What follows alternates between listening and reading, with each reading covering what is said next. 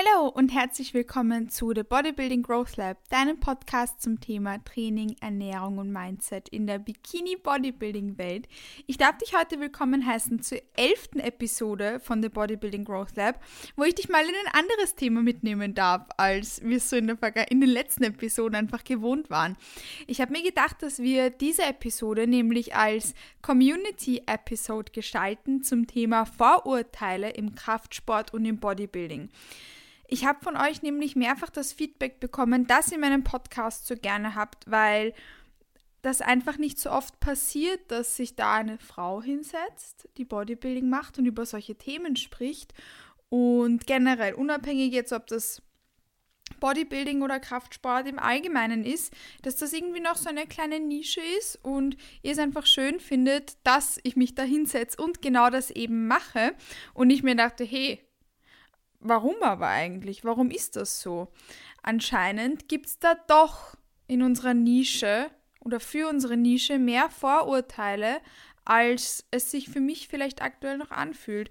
Besonders wie ich mit dem Kraftsport begonnen habe, war ich enorm vielen Vorurteilen konfrontiert und wo ich mich jetzt immer so über die Jahre in dieser Bubble wiedergefunden habe, sind mir diese Vorurteile einfach ein bisschen aus dem Sichtfeld gekommen. Aber das ist gar nicht so, weil die existieren noch immer. Es gibt noch immer enorm viele Vorurteile für den Kraftsport, für das Bodybuilding, für diese ganze und Anführungszeichen Fitnessbubble denen ich trotzdem noch konfrontiere, aber sie einfach Gott sei Dank nicht mehr so sehe. Und ich dachte mir, ich frage euch mal, welche Vorurteile euch so einfallen, die euch am allermeisten stören und die für euch am allerpräsentesten sind, damit wir die gemeinsam aufrollen und ein bisschen ranten oder eben klären können. Und ihr habt mir da einige coole Sachen dagelassen. Meine Liste ist wirklich, wirklich lang mit ganz vielen verschiedenen Vorurteilen, die ihr da genannt habt. Und die meisten sind mehrfach vorgekommen. Ihr habt verschiedene Bereiche und verschiedene Themenfelder angesprochen. Themen Themenfelder? Themenfelder. Ich hoffe, das ist ein Wort. Ihr wisst auf jeden Fall, was ich meine. Ihr habt verschiedene Bereiche angesprochen die mir auch Wahnsinn, wo ich, die ich gelesen habe und mir dann dachte so, hey, cool, dass ihr das angesprochen habt. Das macht mir wahnsinnig viel Freude, dass wir genau das aufrollen. So, I'd say, let's dive into it und schauen wir uns mal an, welche Vorurteile ihr da mit mir teilen möchtet. Ich habe jetzt schon angeteasert, dass das nämlich so verschiedene Bereiche sind, aus denen ihr verschiedene Vorurteile fürs Bodybuilding und für den Kraftsport gefunden habt. Und ich habe die Episode ja damit eingeleitet, dass ich von euch das Feedback bekommen habe, dass ihr es so cool findet, dass sich da eine Frau hinsetzt und da so straight into the Bodybuilding Stuff geht. Hell yeah, weil das ist mega cool, dass wir da sind. Vielleicht bist du eine Frau, very cool that you're here. Und auch wenn du ein Mann bist, very cool that you're here, weil du hörst mir zu. Und ich bin eine Frau, die da eventuell einem Ideal, einem gesellschaftlichen Ideal oder einer gesellschaftlichen Vorstellung ähm, ausbricht. Und genau du hörst mir gerade zu und genau du geschlechtunabhängig trägst dazu bei, dass wir diese Ideale und gesellschaftlichen Vorstellungen ein bisschen abändern können. Ihr habt mir nämlich angemerkt, dass es noch immer enorm präsent ist, dass Kraftsport Frauen männlich macht, dass Frauen durch den Kraftsport vermännlicht werden oder dass man als Frau den Kraftsport nicht braucht, dass das unbeweglich ist, oberflächlich macht. Noch immer werdet ihr oft mit Aussagen konfrontiert wird, wie du wirst aussehen wie ein Mann oder die Männer werden dich dann nicht mehr schön finden. Oder dass zu viele Muskeln männlich sind. Dass Frauen anders trainieren müssen als Männer oder generell, dass Frauen, die Bodybuilding machen, männlich sind. So nach dem ganzen Motto, Frauen müssten eher mehr Raps machen und weniger Gewicht bewegen. But hell the fuck no! Who says that? Das sagen einfach nur Personen, die sich damit leider einfach nicht so gut auskennen und die so extreme gesellschaftliche Ideale und Vorstellungen noch enorm stark verankert haben. Und wir ich als Person, die darüber spricht und du als Person, die sich das gerade anhört, wir sprechen da dagegen. Weil es ist cool, wenn man was tut, was einem gut tut. Es ist cool, wenn man im Training voll drauf geht, Progression erzielt, stark wird und sieht, was man eigentlich so drauf hat und wie stark man wirklich ist. Da werden wir noch drauf zu sprechen kommen, aber Bodybuilding oder Kraftsport ist für uns ja mehr als nur Gewichte rumschupfen oder Muskelmasse aufbauen. Der Sport gibt uns ja so, so viel mehr als nur das. Und diese Vorurteile mit, dass Frauen durch Kraftsport männlich werden oder dass das unbeweglich macht oder dass man dann ausschaut wie ein Mann. Ich denke, das müssen wir an der Stelle gar nicht entkräftigen. Ich denke, das hast du für dich hoffentlich schon entkräftigt. Wenn nicht, ähm, möchte ich dir da als, als gutes Beispiel einfach mich selbst anführen. Ich trainiere seit, hui, lass mich kurz nachdenken, acht Jahren und ohne eingebildet wirken zu wollen, denke ich, dass ich nicht aussehe wie ein Mann. Und das, obwohl ich sehr schwer trainiere, an meine Grenzen gehe, lange Aufbauphasen gemacht habe und mich dem zu 100% committe und widme, dass ich da das Maximum an, Mas an Muskelmasse raushol. Und also, mein Bizeps macht mich ehrlicherweise noch immer traurig und das, obwohl ich ihn seit Jahren versuche zum Hypertrophieren zu bringen. Also, wenn dir mal irgendjemand sagt, Kraftsport macht Frauen männlich, dann feel free, dass du ihnen zum Beispiel ein Foto von mir zeigst. Ich denke nämlich nicht, dass ich männlich aussehe. Natürlich gibt es auch andere gute Role Models, die du daher zeigen kannst, aber ich wurde schon oft gefragt, wie ich so schwer trainieren und trotzdem nicht so muskulös sein kann. Also denke ich, dass ich da ein gutes Beispiel dafür bin. Denn nein, Kraftsport, Kraftsport macht Frauen nicht männlich. Und wie gesagt, denke ich, dass ich da ein gutes Beispiel bin, dass du sehr lange sehr schwer trainieren kannst, ohne auszusehen wie ein Mann. And let me tell you, mein Fokus war eine ganz, ganz lange Zeit auf meinem Bizeps. Ich habe sehr, sehr viele Monate damit verbracht, sehr viele Bizeps-Curls zu machen. Aktuell durch meine Bodybuilding-Prep haben wir das Volumen ein bisschen aufgeteilt, dass Bizeps-Curls zwar drinnen sind, aber nicht mehr so einen großen Fokus bilden, wie sie eine Zeit lang für mich waren. Aber ich habe mich wirklich eine Zeit lang darum bemüht, ein richtig fest, fettes Astel zu kriegen. And it still didn't happen. Also ich möchte dich damit nicht äh, entmutigen, dass du kein fettes Astel kriegen kannst, aber ich wollte dir damit nur sagen, nein, Kraftsport macht Frauen definitiv nicht männlich. Und das ist dann, ich denke auch, dass ich in dem Kontext ein gutes Beispiel dafür bin, dass viele Raps und wenig Gewicht not the way to go ist, wenn man als Frau Kraftsport machen möchte.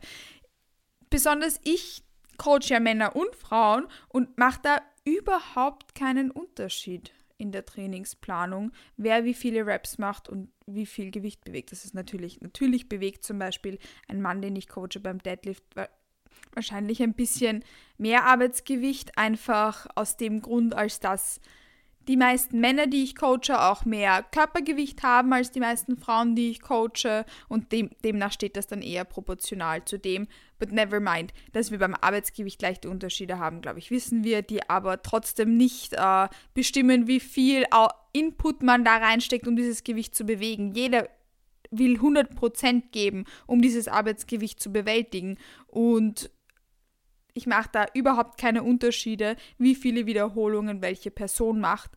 Das Einzige, was sich leicht unterscheidet in der Trainingsplanung, ist der muskuläre Fokus. Aber das ist nicht davon abhängig, welches Geschlecht eine Person hat, sondern welches Ziel eine Person verfolgen möchte. Und wenn ich jetzt zum Beispiel eine Bikini-Athletin coache, dann richte ich mich da nach den Bikini-Kriterien und richte demnach auch das aufgeteilte Volumen auf die Muskelgruppen demnach. Das heißt, eine Bikini-Athletin wird wahrscheinlich ein bisschen weniger Volumen für die Brust drinnen haben als ein Mann, den ich coache, obviously. Ähm, das heißt, das ist dann abhängig von der Zielsetzung und nicht vom Geschlecht.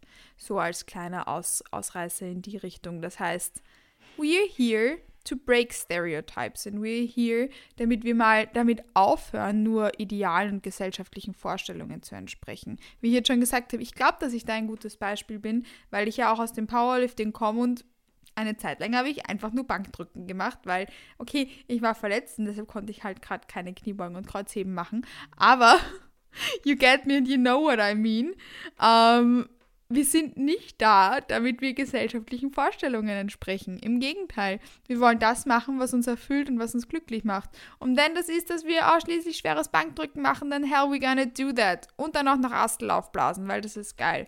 Und dadurch werden wir weder männlich noch vermännlicht, noch macht uns das unbeweglich oder sonstiges. Also, we are here to break those stereotypes. Es gibt auch ein paar Charaktereigenschaften, die ihr mir so, so aufgelistet habt, die Vorurteile für Kraftsportler, Kraftsportlerinnen sind. Beispielsweise, dass sie dumm sind oder nur Muskeln haben, weil sie unsicher sind. Alle eingebildet sind, selbstsüchtig und unfreundlich, habt ihr mir aufgeschrieben. Es geht nur um Oberflächlichkeit und Äußerlichkeiten. Generell dieses Oberflächliche habt ihr sehr, sehr oft angeführt. Und dieses alle Bodybuilder, alle Bodybuilderinnen sind dumm und haben nichts im Kopf, sondern nur im Bizeps. Abgesehen davon, dass ich jetzt vielleicht schon angemerkt habe, dass ich gerne einen größeren Bizeps hätte, ähm, ist auch das etwas, was wir definitiv entkräftigen können. Denn es ist so, dass der Kraftsport und, der, und der, dass der Bereich des Bodybuildings sich in den vergangenen Jahren enorm entwickelt hat und hinter einer guten Trainingsplanung, hinter einer guten Wettkampfvorbereitung, hinter einer guten generellen ähm, hinter dem generellen, was so hinter dem Kraftsport steckt, so, so viel dahinter steht in die Richtung Studienlage, richtige Trainingsplanung, richtiges generell Aufsetzen, Programming etc. Wouldn't say that we're dumb. Im Gegenteil. Im Gegenteil. Da steckt so, so viel dahinter, so, so viel Gedanken, so, so viel Wissen. So, so viel. Und Bodybuilder und Bodybuilderinnen sind definitiv nicht dumm oder sowas in die Richtung. Ich wollte gerade das mit oberflächlich gleichstellen, aber dumm hat ja nichts mit oberflächlich zu tun. Also das nächste Mal, wenn ihr das Gefühl habt, dass jemand einen Bodybuilder oder eine Bodybuilderin als dumm betitelt, dann würde ich mal so eins, eine von diesen ähm, ganzen studientechnischen Seiten her zeigen, was da eigentlich dahinter steckt, hinter einer sinnvollen Trainingsplanung und Aufsetzen von Ernährung oder Vorbereitungen für Wettkämpfen, dass man da schon ziemlich viel Kopf haben muss, damit man das sinnvoll aufsetzen kann.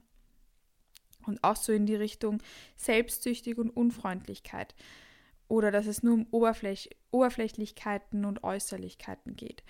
Auch das ist etwas, womit ihr noch oft konfrontiert seid und womit ich früher ehrlicherweise auch Probleme hatte. Ich dachte eigentlich immer, dass Bodybuilder und Bodybuilderinnen ziemlich ähm, selbstsüchtig sind. Ihr habt auch aufgeschrieben, sogar fast wie Narzissten, Narzisstinnen und Egoisten und Alleingänger, Alleingängerinnen.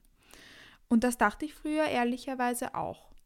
Ich dachte, dass Personen, die Bodybuilding machen, das nur machen, weil sie geil ausschauen wollen.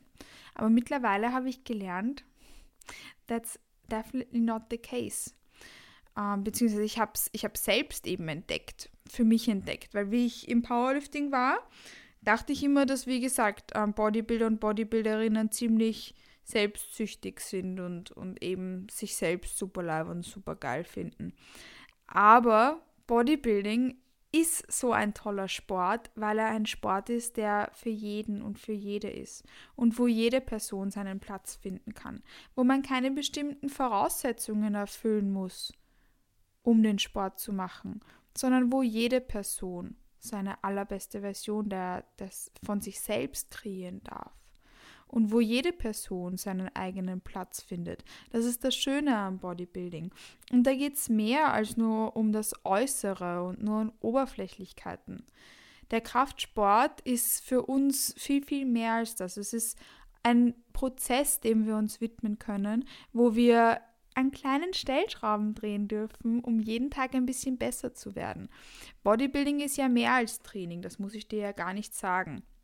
Im Training haben wir die Möglichkeit, dass wir das als Me-Time nutzen und wo wir einfach so Stück für Stück immer ein bisschen besser und stärker werden dürfen, wo wir sehen, wie stark wir eigentlich sind und was wir eigentlich so drauf haben.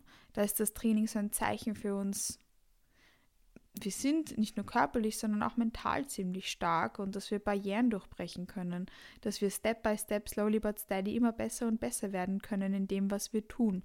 Und genau das können wir dann auch in alle anderen Bereiche des Lebens mitnehmen. Wir lernen durch den Kraftsport, was es überhaupt heißt, mal etwas ordentlich durchzuziehen, Vollgas zu geben, unsere eigenen Grenzen zu erreichen und zu sehen. Training ist etwas, was uns insofern eben erfüllen kann. Und du weißt, wie gesagt, das muss ich dir ja gar nicht erklären, dass Bodybuilding nicht nur das ist, sondern dass es auch darum geht, dass wir sicherstellen, dass wir gut schlafen, dass es unserem Körper gut geht. Wir wollen Verdauung, Ernährung etc. für uns optimal gestalten. Und deshalb kann man das Argument so, so schnell entkräftigen, dass es nur um Oberflächlichkeiten oder Äußerlichkeiten geht, weil im Gegenteil, in dem Sport geht es um so viel mehr. Ich hoffe, das klingt nicht doof. Nein, no, that's kinda weird, aber ich beispielsweise gebe halt original einen kleinen Fakt drauf, wie ich ausschaue. Jetzt habe ich schon wieder geschimpft. Jetzt habe ich schon wieder geschimpft, das tut mir voll leid. Aber das ist so, weil es ist mir wirklich egal, wie ich aussehe. Es ist mir wirklich egal. Es geht mir in dem Sport ausschließlich um den Prozess und darum, dass es mich erfüllt, was ich tue. Und dass ich da so die beste Version meiner selbst kreieren kann. Und das ist für mich nichts, wo ich jetzt sage, hey, ich, ich, es ist mir super wichtig, wie ich aussehe. Das klingt vielleicht für manche ein bisschen komisch, aber ich denke, auch da bin ich ein gutes Beispiel dafür, dass es eben nicht so ist, dass es nicht nur um Oberflächlichkeiten und Äußerlichkeiten geht, sondern dass es da auch Personen gibt, denen das, obwohl es äh, dann im Endeffekt darum geht, dass man sich zum Beispiel im Bodybuilding auf eine Bühne stellt, dass es manchen Leuten trotzdem wurscht ist, wie sie ausschauen. Und das definitiv nicht im Fokus steht. Ihr habt eben außerdem auch angeführt, dass Bodybuilder, Bodybuilderinnen Egoisten und Alleingänger sind. Und besonders dieses Jahr hat mir gezeigt, wie stark wir eigentlich alle zusammenarbeiten in dieser Bubble. Ich meine, das habe ich auch in den letzten Jahren schon gewusst und das habe ich auch schon in den letzten Jahren gesehen. Aber besonders so während meiner Wettkämpfe habe ich das nochmal so ganz tief in meinem Herzen spüren dürfen, dass wir alle zusammenarbeiten. Natürlich, jeder macht dieses Ding für sich selbst und jeder macht die Vorbereitung für sich selbst und trainiert für sich selbst. Vielleicht aber auch nicht, vielleicht hast du auch einen, einen guten Trainingsbuddy. Ähm, aber im Endeffekt machst du das schon so irgendwie dein eigenes Ding, aber bist trotzdem nicht allein. Weil wir uns trotzdem da so unsere eigene Bubble geschaffen haben, wo wir alle zusammenarbeiten. Auch am Wettkampftag, wo die Leute helfen, dass deine Farbe gut ausschaut und dir, dich dabei unterstützen, dir dein Babyöl holen gehen, so wie es Petra und Sandra für mich gemacht haben bei der NPC Austria. Dass man gemeinsam zu diesen Wettkämpfen hinfährt und dort einen schönen Tag gemeinsam hat. Dass man mit seinen Freunden und Freundinnen trainieren geht. Dass man mit seinen Freunden und Freundinnen was Schönes essen gehen kann.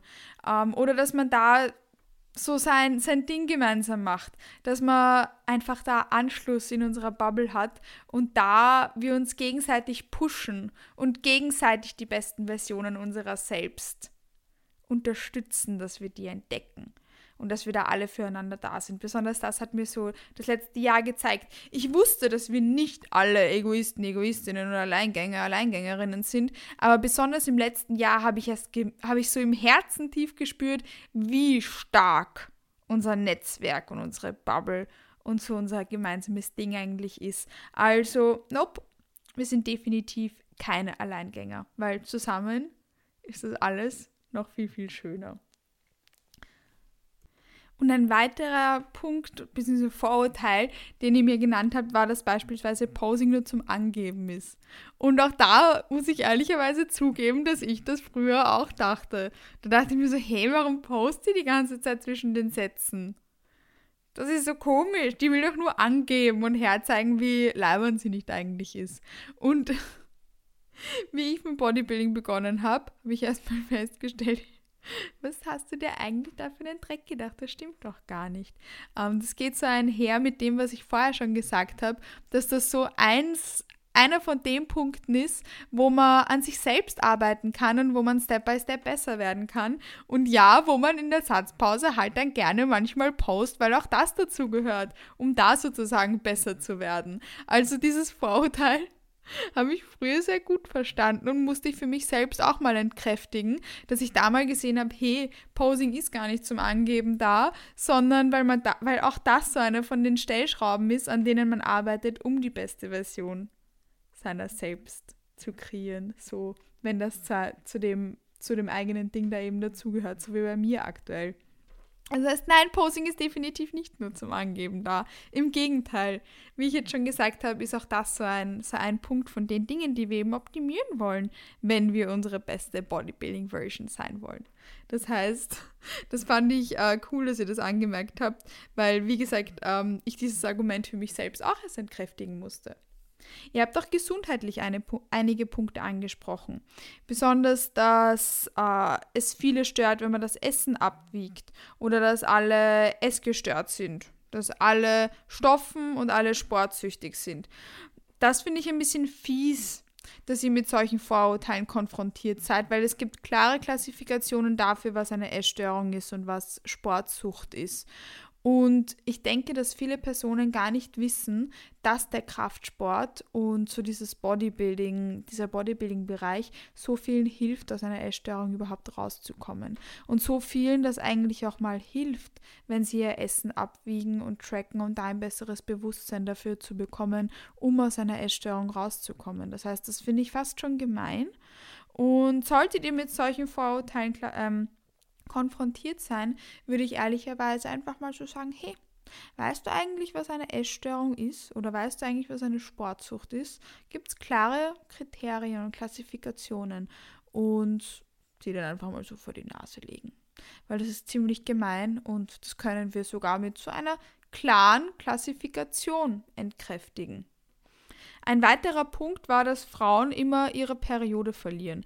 Da muss angemerkt werden, dass das definitiv nicht stimmt, weil als Kraftsportler, Kraftsportlerin verliert man die Periode nicht durch, durch den Sport. Aber was wir nicht vergessen dürfen, ist, dass eben beispielsweise auch im Verlaufe einer Wettkampfvorbereitung eine Frau ihre Periode verlieren kann und man sich dessen bewusst sein muss. Das heißt, das ist etwas, worüber ich ja schon ähm, in den vorherigen Podcast-Episoden gesprochen habe. Ich bin mir sicher, dass die Person, die das hingeschrieben hat, das auch nicht gemeint hat. Aber das war mir wichtig, dass ich da jetzt noch kurz dazu sage. Also nein, Kraftsport lasst uns nicht unsere Periode verlieren. Obviously not. Das ist nur, wenn man nicht, wenn man in einem enormen Kaloriendefizit ist oder sonstige Mängel hat. Ähm, aber der Kraftsport lasst uns nicht unsere Periode verlieren. Obviously not. Ähm, Vorurteile, die ihr sonst noch genannt habt, waren, die heben alle nur schwere Gewichte, das macht den Körper kaputt, ist nicht gut für Sehnenbänder und Gelenke oder Protein ist schlecht für die Nieren und Proteinpulver, Subs und generell zu viel Eiweiß ist ungesund. Ich denke, auch das muss ich an der Stelle nicht für euch entkräftigen. Aber solltet ihr mal mit solchen Vorurteilen konfrontiert sein, dann könnt ihr mir gerne Bescheid geben, weil auch da haben wir eine gute Studienlage, die das entkräftigt. Ich denke, dass das oft kommt, weil viele Personen nicht wissen, wie viel eigentlich hinter ordentlichem Training steckt und dass es uns nicht darum geht, dass wir Gewichte von A nach B schupfen unter irgendeinen Dreck machen, sondern dass wir das, was wir machen, auch ordentlich machen und dass wir darauf achten, eine saubere Übungsausführung an den Tag zu legen und dass wir da im Gegenteil was Gutes für uns tun und eben jetzt nicht irgendwie ähm, RPE, Bandscheibenvorfall irgendwo rumreißen wollen. Das heißt, wie gesagt, auch das können wir schnell entkräftigen. Und so dieses Ernährungstechnische mit dem Proteinpulver oder Rice, Chicken and Broccoli 24-7 oder geht nur mit Fleisch. Besonders das ist etwas, was wir in den letzten Jahren gesehen haben, wie cool das eigentlich entkräftigt wurde. Dass nein, wir brauchen nicht nur Chicken und generell Fleisch, damit wir unsere Ziele da verfolgen können, damit wir auf genug Eiweiß kommen. No, we don't need that. Ähm, besonders als ich mit dem, mit dem Kraftsport begonnen habe, war das auch noch oft so, dass ich in den ganzen YouTube-Videos und so die immer nur mit Rice, Chicken und Broccoli gesehen habe. Und da hat uns eben so die Szene in den letzten Jahren einen extrem schönen Wandel gezeigt, weil es einfach aus umwelttechnischen Gründen, aus ethischen Gründen und auch aus gesundheitlichen Gründen nur Sinn macht, auch teilweise auf pflanzliche Produkte zurückzugreifen ist es so, so cool, dass das auch so viele Veganer und Veganerinnen in der Szene sich einen Namen machen konnten. Ich persönlich ernähre mich ja auch nicht vegan, sondern einfach nur bewusst. Ich würde sagen, circa Hälfte, Hälfte. Und das finde ich aus ethischen und umwelttechnischen und auch aus gesundheitlichen Gründen einen angenehmen Way to go. Und da brauchen wir definitiv kein Fleisch und Rice, Chicken and Broccoli 24-7. Da gibt es schon so, so viele coole andere Sachen. Und da hat die Szene so einen schönen Wandel gemacht, dass liebe ich. We, we love that, we love that. So wie wir es lieben, dass jetzt auch schon so viele Frauen in dem Sport aktiv sind, lieben wir auch diesen Wandel. Oder zumindest, ich rede jetzt über wir, aber ich liebe das. Und das macht mich wahnsinnig glücklich. Das heißt, ihr habt gesehen, Ihr habt mir wahnsinnig viele Vorurteile für Bodybuilding und Kraftsport genannt und ich hoffe, dass ich euch da ein bisschen was an die Hand geben konnte, damit wir das gemeinsam entkräftigen können, solltet ihr nochmal mit so doofen Vorurteilen konfrontiert sein. Ihr habt mir Sachen genannt, die mich auch wirklich geärgert haben, wenn ihr das gerade mitbekommen habt, wo ich jetzt eben versucht habe, damit wir das so ein bisschen, damit ich euch da vielleicht auch ein bisschen was sagen kann, was ihr das nächste Mal sagen könnt, wenn ihr so doofen Vorurteilen begegnet. Weil das müssen wir uns nicht gefallen lassen. Definitiv nicht. Ich bin mir sicher, wenn du den Sport machst, dann machst du es, weil es dich glücklich macht und weil es etwas ist, was dich erfüllt. Zumindest hoffe ich das. Und da müssen wir nicht klein beigeben, sondern dürfen dazu eben auch stehen. Weil wenn dir das hilft, dass du glücklich bist und dass du die beste Version deiner selbst kreieren kannst, dann hell yeah, we're here for that. We're definitely here for that. Und ich verstehe, dass das nicht leicht ist, da auch mal was zu sagen. Aber ich hoffe, dass ich dir da jetzt ebenso ein paar Kleinigkeiten mitgeben konnte. Mir hat das wahnsinnig gut gefallen, welche Sachen ihr da mit mir geteilt habt. Wie gesagt, eben manchmal nicht, aber irgendwie halt auch schon, weil ihr es geteilt habt. Äh. Ich hoffe, dass ich jetzt alles äh, genannt habe. Ich habe jetzt ein paar Sachen so zusammengefasst, damit ich nicht alles äh, euch da vorratter. Ich denke, das wäre ja so ein bisschen langweilig gewesen. Ähm, aber grundsätzlich gibt es noch extrem viele Vorurteile im Bodybuilding bzw. Kraftsport, die wir jetzt hoffentlich endgültig entkräftigt haben. Ich hoffe, dass dir diese Podcast-Episode gefallen hat und dass ähm, du da, wie gesagt, so ein paar Dinge mitnehmen konntest. Wie ihr jetzt schon mitbekommen habt, bin ich ja jetzt übrigens auch wieder auf YouTube aktiv. Also ich habe da jetzt wieder, ähm, ich teile jetzt wieder meine Vlogs mit euch. Das wechselt sich bi-weekly mit The Bodybuilding Growth Lab ab. Das heißt, wir machen das jetzt so, dass wir eine Woche The Bodybuilding Growth Lab eine neue Episode bringen, in der darauffolgenden Woche einen Vlog, dann wieder The Bodybuilding Growth Lab und das rotiert sich sozusagen so abwechselnd ab. Das heißt, wenn du möchtest, kannst du mich auch gerne auf YouTube verfolgen. Dort heiße ich Kathi Matlik und werde da jetzt eben regelmäßig meine Vlogs mit euch teilen. Das macht mir nämlich wahnsinnig viel Spaß. Das habe ich ja schon mal gemacht und dachte mir, we're gonna do that again, weil es mir einfach, als ich seit ganz, ganz viel Spaß macht. Aber wird er definitiv jetzt da nicht den Bodybuilding Growth Lab damit ersetzen. Obviously not. Wir brauchen den Bodybuilding Growth Lab genau für sowas, was wir jetzt heute miteinander gemacht haben. Ich bedanke mich also an der Stelle vielmals für eure Beiträge zu dieser doch auch schon Community-Episode und ich hoffe, dass du, wie gesagt, ähm, dass dir die Episode gefallen hat und dass du abhängig davon, wann du diese Podcast-Episode noch an, diese Podcast-Episode anhörst, noch einen wunderschönen Start in den Tag hast, einen wunderschönen Mittag, Mahlzeit, einen wunderschönen Nachmittag oder einen wunderschönen und entspannten Abend und ich freue mich schon, wenn ich dich dann zur zwölften Episode von The Bodybuilding Growth Lab wieder begrüßen darf. Bis bald!